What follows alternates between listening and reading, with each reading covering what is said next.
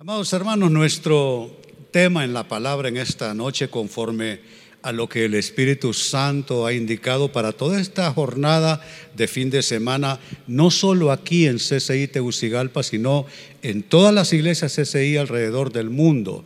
Nuestro tema para este fin de semana, les hablo de un tema que se ha dispuesto para aproximadamente unas 800 iglesias en el mundo. Entonces es un tema que estamos honrando todos y es el tema sembremos para el futuro. A ver, pregunto, ¿cuántos quieren sembrar para el futuro? Es que hasta la pregunta está de más. ¿Quién no va a querer? Y el tema es ese, que estamos sembrando. La gran pregunta no es si estamos sembrando o no. La pregunta es, ¿qué clase de semillas estamos sembrando y dónde? ¿Qué clase de terreno de siembra es nuestra vida? Pero ese es nuestro tema, sembremos para el futuro. Y el texto bíblico en que se basa esta temática también es el mismo que se ha dispuesto para todas nuestras iglesias en el mundo. Se encuentra en la carta de Pablo a los Gálatas capítulo 6, versículos 7 al 10 que leo para ustedes, en mi versión favorita. No se engañen de Dios nadie se burla. Cada uno cosecha lo que siembra. El que siembra para agradar a su naturaleza pecaminosa, de esa misma naturaleza cosechará destrucción. El que siembra para agradar al Espíritu, del Espíritu cosechará vida eterna. No nos cansemos de hacer el bien, porque a su debido tiempo cosecharemos si no nos damos por vencidos. Por lo tanto, siempre que tengamos la oportunidad, hagamos bien a todos y en especial a los de la familia de la fe. Es un pasaje poderoso. No se puede negociar con él como no se puede negociar con ninguna parte de las escrituras. Aquí no hay opción a, crear espacios de discusión, de negociación. Aquí se nos está hablando con toda claridad acerca de sembrar y de cosechar desde esta vida hasta la eternidad.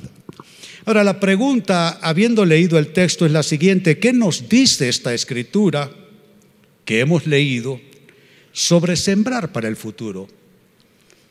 ¿Qué es exactamente la instrucción que dio Pablo? Y más que instrucción, es como una advertencia y enseñanza a la vez. ¿Qué es lo que nos dice Pablo a través de esta carta a los Gálatas en esa porción leída respecto a sembrar para el futuro? Lo primero que nos dice respondiendo al interrogante es lo siguiente, que el futuro depende de nosotros más de lo que nos damos cuenta. El futuro depende de nosotros, que estamos acostumbrados a pensar que todo depende de Dios, pero hay cierta dimensión en la que el futuro depende más que de Dios, de nuestra gestión de vida. Mire lo que dice el verso 7 en su segunda parte. Cada uno cosecha lo que siembra. Y noten esa corta frase de apenas dos palabras, cada uno.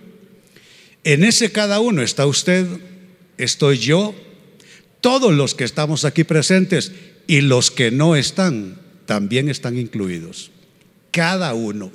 Este cada uno eh, no admite forcejeo, este cada uno no admite discusión.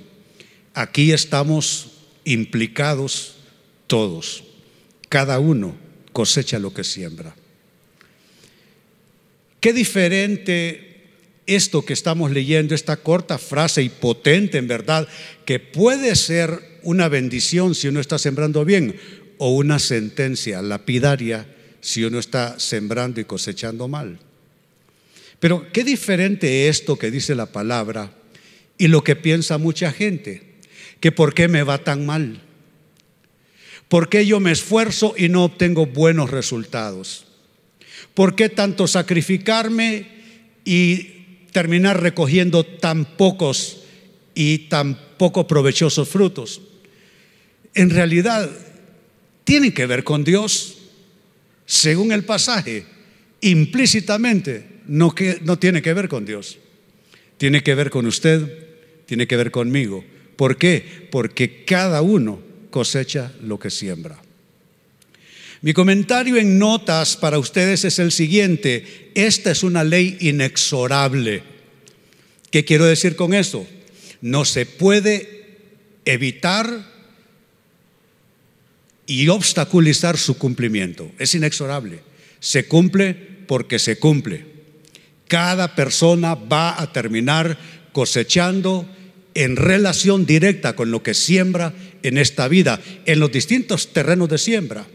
La vida espiritual, Dios, su obra, nuestra familia, nuestro proyecto de vida, nuestra vida espiritual, nuestros temas más íntimos, en todo ámbito de nuestra experiencia humana, cada uno va a sembrar en relación directa con lo que va a cosechar en relación directa con lo que siembra.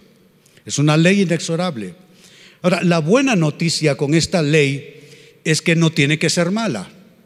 Si usted siembra bien, va a cosechar bien. Ahora bien, puede ser mala también en cumplimiento. Eso depende de cuán mal usted siembra, pero depende de cuán bien usted siembra. Para mí no tiene que ser una mala noticia, para mí solo es una ley en la que cada uno decidirá el resultado.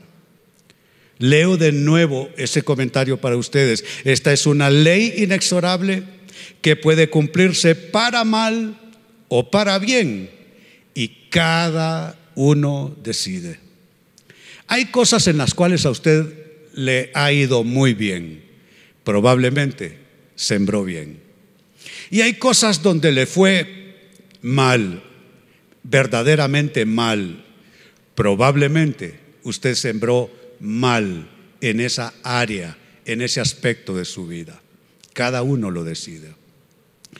Entonces lo primero que nos dice esta escritura sobre sembrar para el futuro es que el futuro depende de nosotros más de lo que nos damos cuenta o de lo que quisiéramos aceptar. Lo segundo que el pasaje nos dijo es que tenemos un problema. Y nuestro problema es que nos engañamos y sembramos en la tierra que no es, en la tierra del egoísmo y de la mezquindad. Nos equivocamos de terreno, no necesariamente de semillas. Oiga bien, nos equivocamos no necesariamente de semillas, sino que sembramos buenas semillas en un terreno erróneo en un terreno que no era. ¿Cuánto usted ha sembrado, por ejemplo, las semillas de su tiempo en una relación, en una persona que no valió la pena haber dado, pero ni la mitad del tiempo que usted le dispensó a esa relación o a esa persona?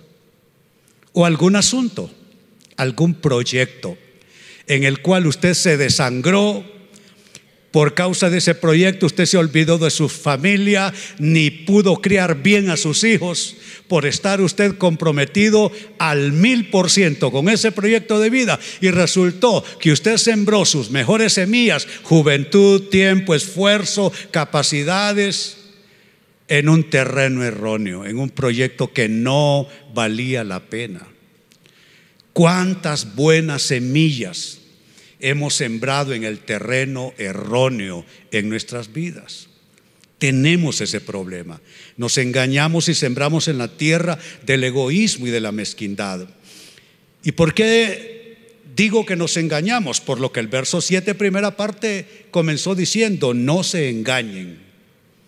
Para hablar de la siembra y la cosecha, lo primero que advierte Pablo es que uno se puede engañar. Uno puede tomar por buena tierra algo que no es buena tierra y uno puede pasar y soslayar la mejor tierra de siembra para nuestras vidas. No se engañen, dice. ¿Y cómo es que uno se puede engañar? El verso 8 lo aclaró. Dice el verso 8. El que siembra para agradar su naturaleza pecaminosa. Eso es cuando tú escoges un terreno solo porque te gratifica, porque te gusta, porque te agrada, porque te parece a ti en tus sentimientos, en tus emociones, que es lo mejor para ti, y tú dices, es que esta es mi gran oportunidad, es que esto yo tengo que entrar en ello, es porque si, si desaprovecho esta oportunidad y resultó que lo hiciste solo para agradarte a ti, ¿cuántas cosas hemos hecho? Para autogratificarnos y que salieron, como dirían los muchachos, de patada. No resultó bien. El que siembra para agradar a su naturaleza pecaminosa, de esa misma naturaleza cosechará y note, destrucción es la palabra. Destrucción. Pero por el otro lado sigue diciendo, el que siembra, ya no para agradarse a sí mismo, de manera egoísta, de manera mezquina, el que siembra para agradar al Espíritu, el Espíritu cosechará vida eterna. Yo tengo como dos capítulos, digamos así, en mi vida. El capítulo de mi juventud, donde yo dispuse mi vida, mis talentos, capacidades, mi tiempo, mi juventud, para lo que yo pensé era lo mejor para mí y para agradarme a mí. Y yo dije, porque es mi vida, y yo hago con mi vida lo que quiero son mis talentos, son mis capacidades, son mis oportunidades y yo hago con lo mío lo que quiero. ¿Qué terminé cosechando? Destrucción. Terminé padeciendo enfermedades neuropsiquiátricas, con mi vida destruida, completamente perdí a mi familia, perdí mi vida, perdí la brújula, perdí el norte, y en esas calles por donde transitamos nosotros todos los días, quizá en esas calles terminé yo drogado y borracho, tirado en las aceras, ahogándome en mi propio vómito. Así terminé. Ese es mi primer capítulo. Entonces yo ya sé que uno puede hacer lo que quiera con su vida para agradarse a uno mismo y puede terminar recogiendo vómito. Pero también sé que si uno hace para agradar al Espíritu de Dios. ¿Usted cree que a mí me gustaba ser predicador? ¿Usted cree que mi pastor me puso a soñar cuando me dijo, creo que Dios te llama a servirle? En primer lugar, yo miré a mi pastor y no me gustaba la vida de él, la verdad no.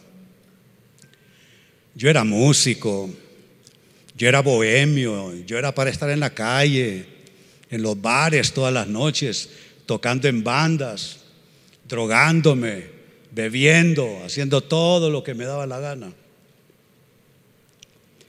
Pero sabe, dije yo, ¿y por qué no sembrarme para algo que en principio ni me interesa? Pero, ¿y qué tal si esto es la voluntad de Dios para mi vida? ¿Y qué pasó? La historia terminó de otro modo, maravillosamente bien. Y eso no solo hablando en términos de vida, en términos de las decisiones que uno toma cada día con pequeñas cosas. Porque déjeme decirle, no se trata de ser René, que viene de ser drogo y todo eso. No, no, usted no tiene que haber pasado por lo que yo pasé. Pero cuántas decisiones toma usted todos los días que son una siembra en un terreno malo que no le va a producir fruto. Entonces este pasaje nos dice en segundo término que tenemos el problema, nos engañamos y sembramos en la tierra del egoísmo y la mezquindad. Y lo último que el pasaje nos dijo es que debemos aprovechar tiempo y oportunidad para sembrar para el futuro. Mis contemporáneos, algunos de ellos recibieron a Cristo conmigo allá al inicio de la década de los, de los setentas. Pregúnteme dónde están algunos de ellos, muertos, sobredosis. Su vida terminó mal. Yo no sé, pero bendigo a Dios que me dio la capacidad y la unción para aprovechar el tiempo y la oportunidad cuando la tuve. Usted está sentado y sentada aquí, usted no está perdiendo el tiempo. Usted está probablemente en uno de los mejores lugares y en una de las mejores oportunidades para hacer lo correcto con su vida.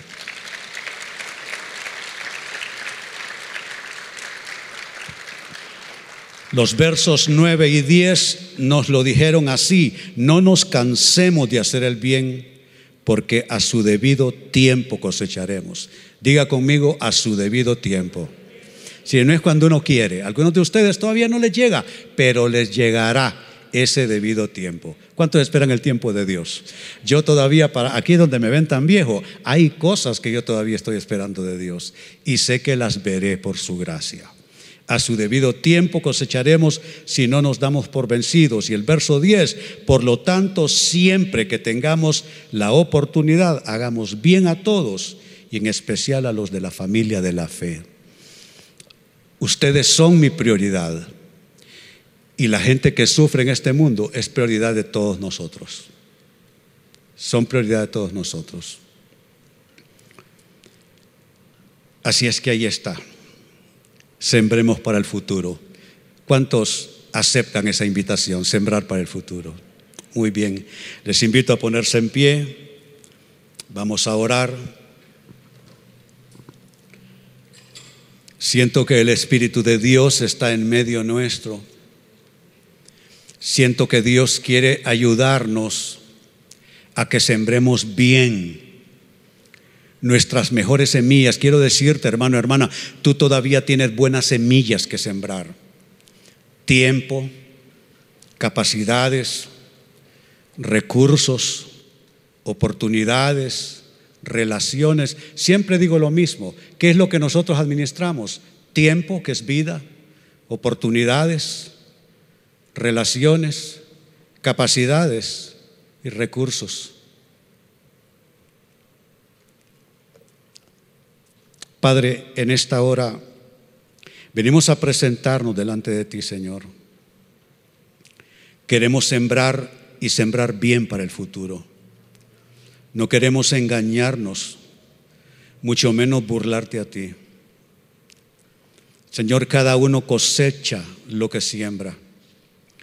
Y hoy te pido que derrames una unción especial sobre nosotros, tu pueblo, para que cada día levantarnos, Señor, sepamos discernir cuáles son nuestras mejores semillas y qué semilla es para qué campo porque no se trata de sembrar cualquier semilla en cualquier campo.